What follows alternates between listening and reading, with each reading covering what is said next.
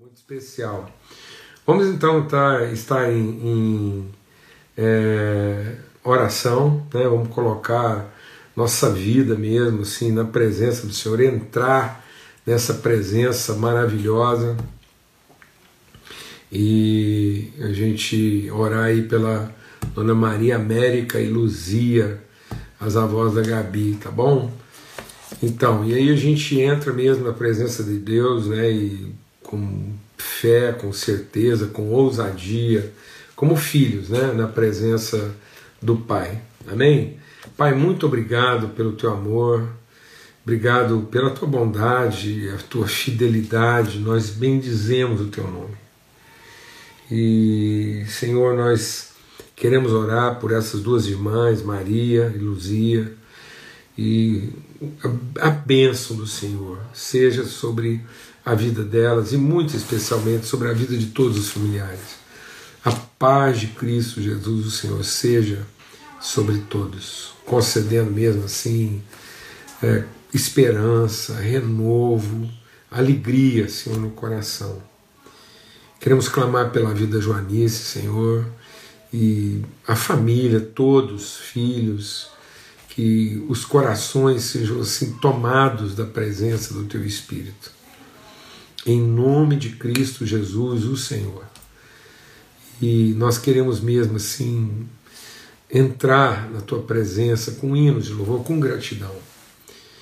Porque foi o Senhor que nos fez, não fomos nós que te escolhemos, nosso Deus, mas Pai bendito, foi o Senhor que nos fez povo seu e rebanho do seu pastoreio. E é nesse entendimento que a gente quer, mesmo assim, entrar na tua presença, Senhor, no nome de Cristo Jesus. Amém e amém. Graças a Deus. Amados, a gente compartilhou ontem né, sobre é, a, o princípio da eternidade.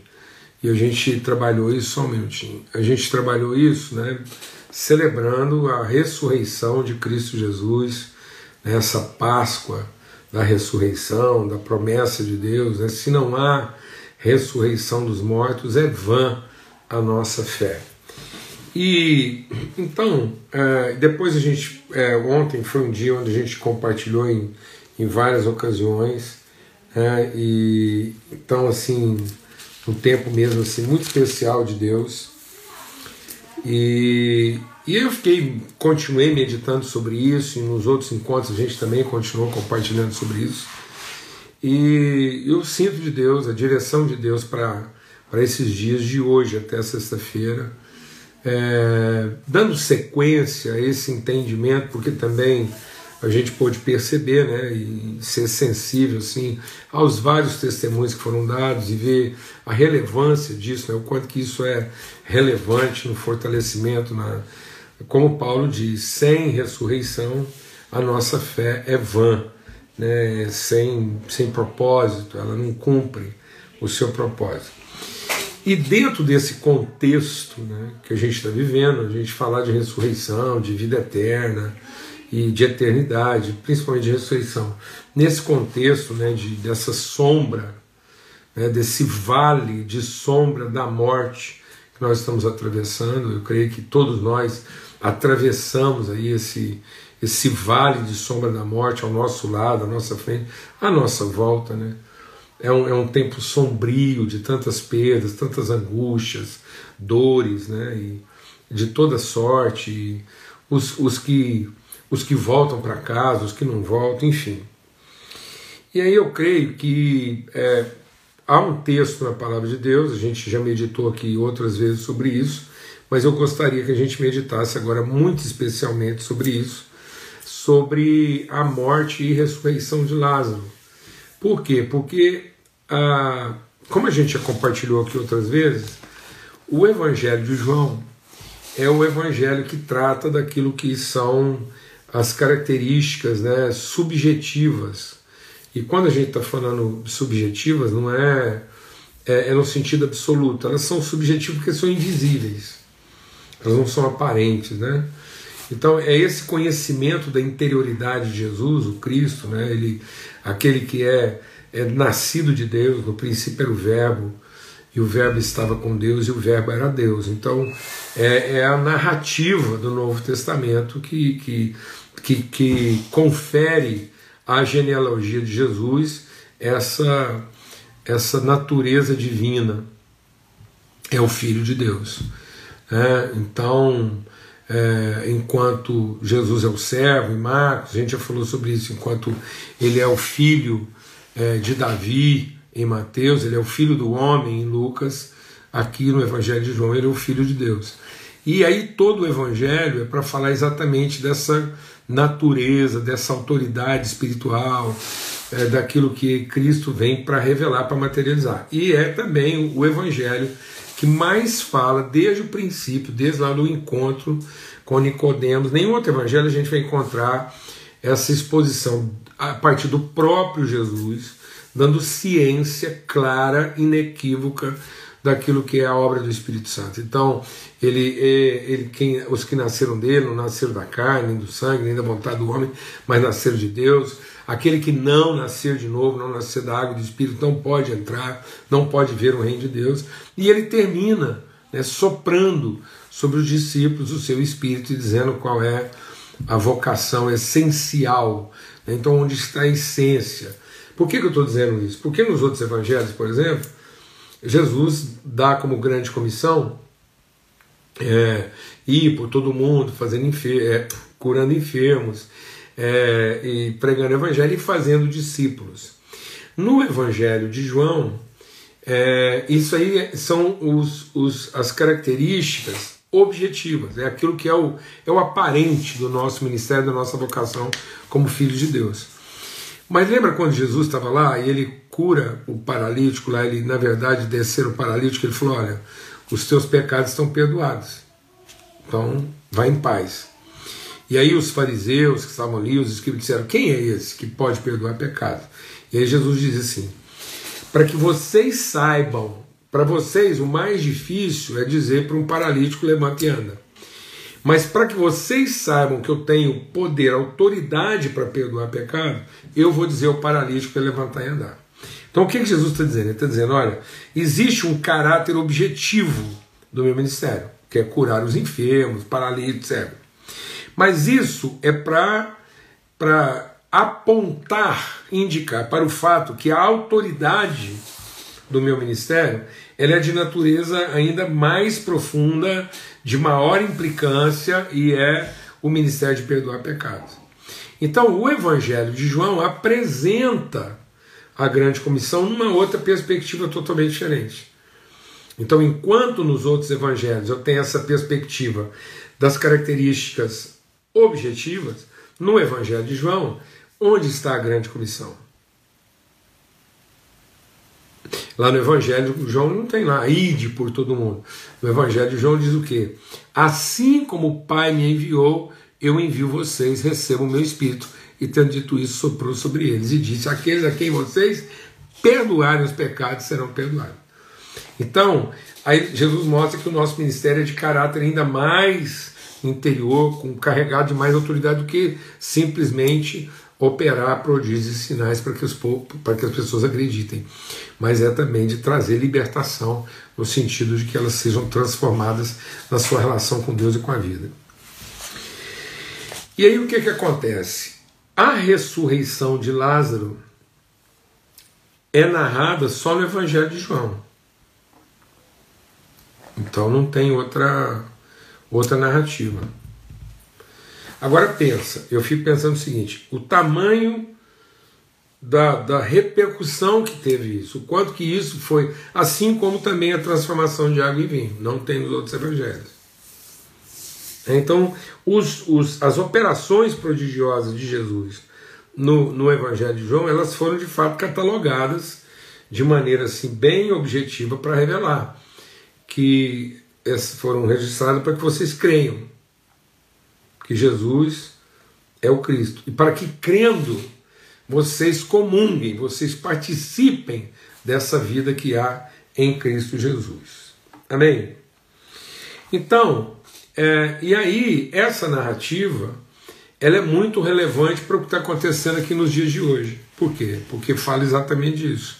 um ambiente de enfermidade, de morte, de luto, e Jesus apresentando a questão da ressurreição. Um homem chamado Lázaro estava doente, e ele era de Betânia. João, Evangelho de João, desculpa. Evangelho de João, capítulo 11. E nós vamos ficar nesse capítulo 11 aqui, de hoje até sexta-feira. Amém? Então meditem, leiam sobre isso, nós vamos falar sobre vários aspectos desse processo da ressurreição de Lázaro.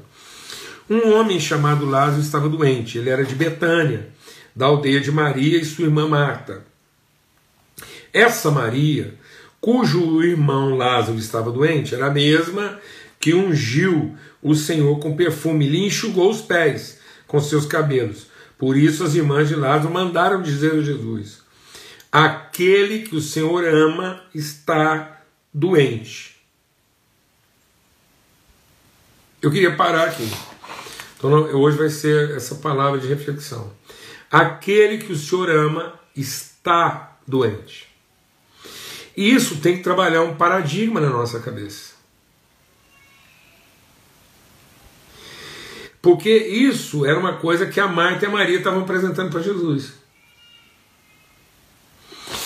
O argumento delas é mais ou menos o mesmo argumento que a gente usa.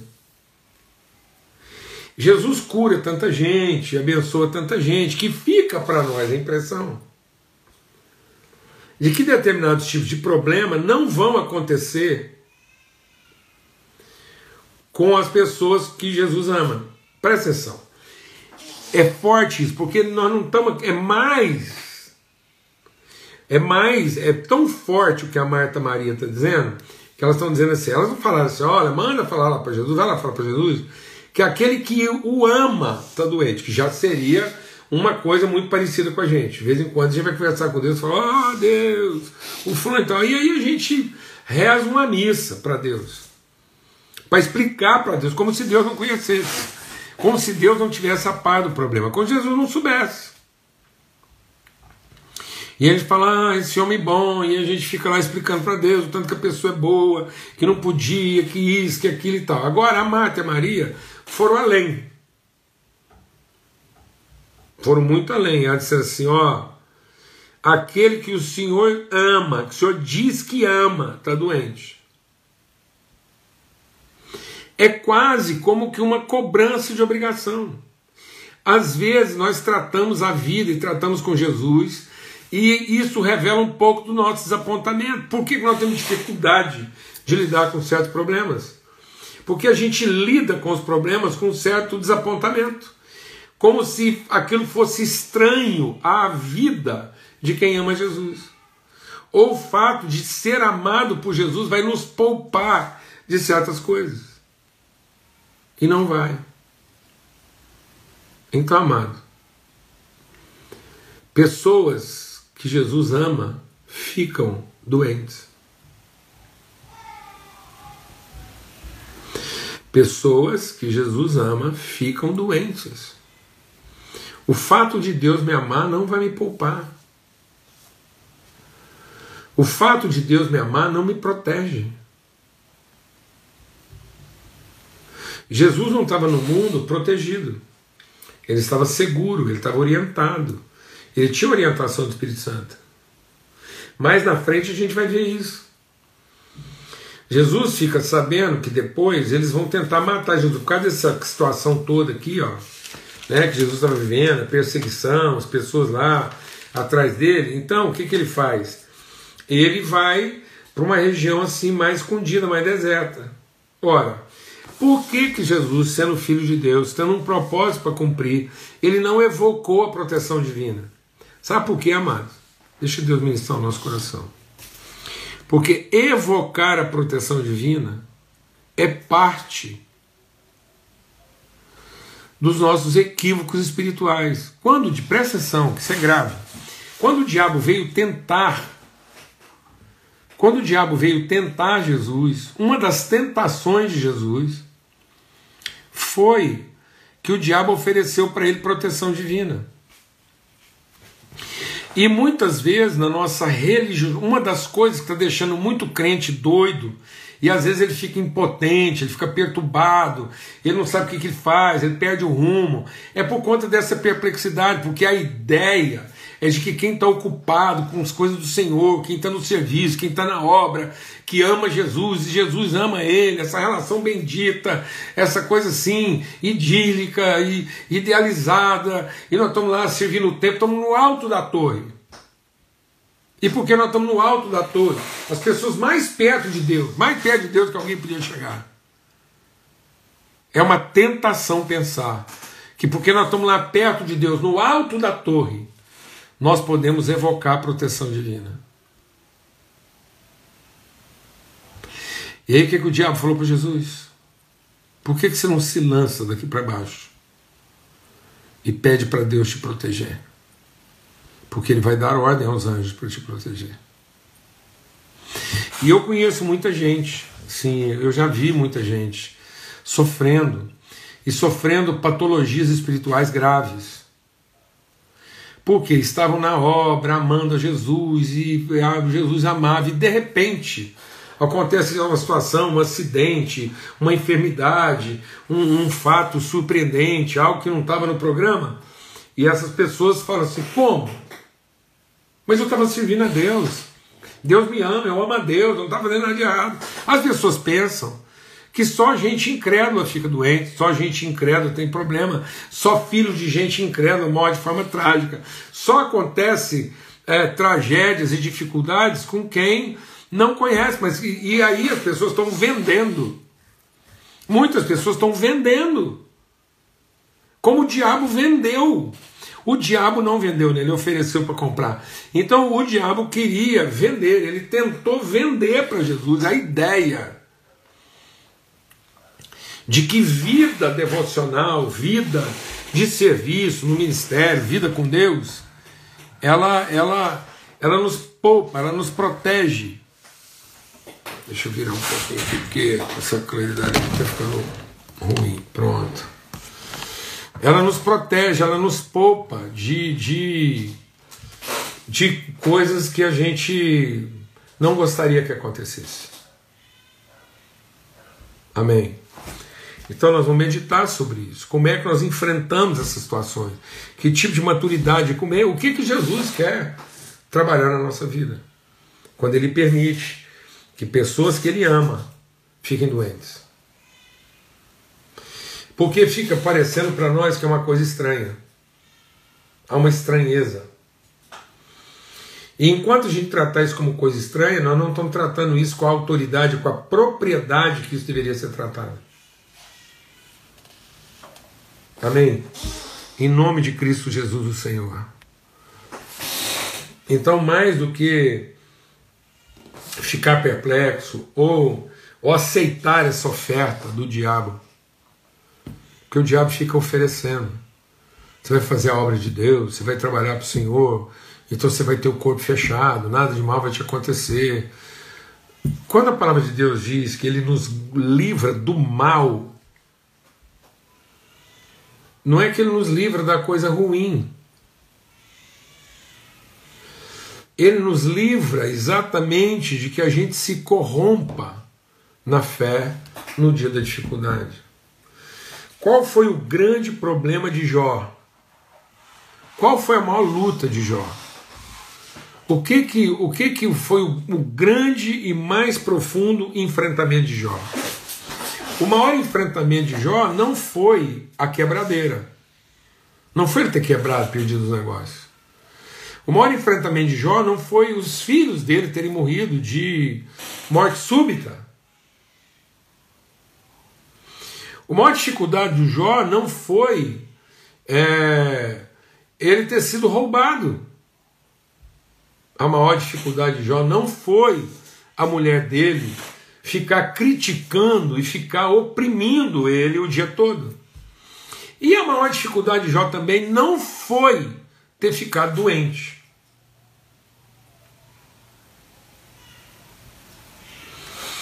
Qual foi a grande dificuldade de Jó?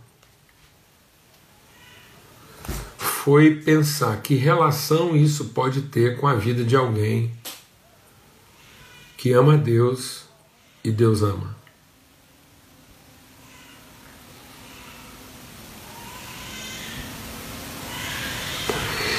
E aí o que muita gente ofereceu para Jó foi o seguinte, foi assim, Jó, é o seguinte.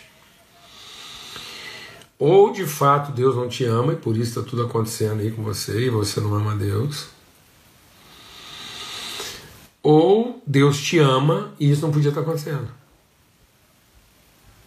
Tá vendo? Como é que todos nós fazemos essa relação? Então na nossa cabeça o quê?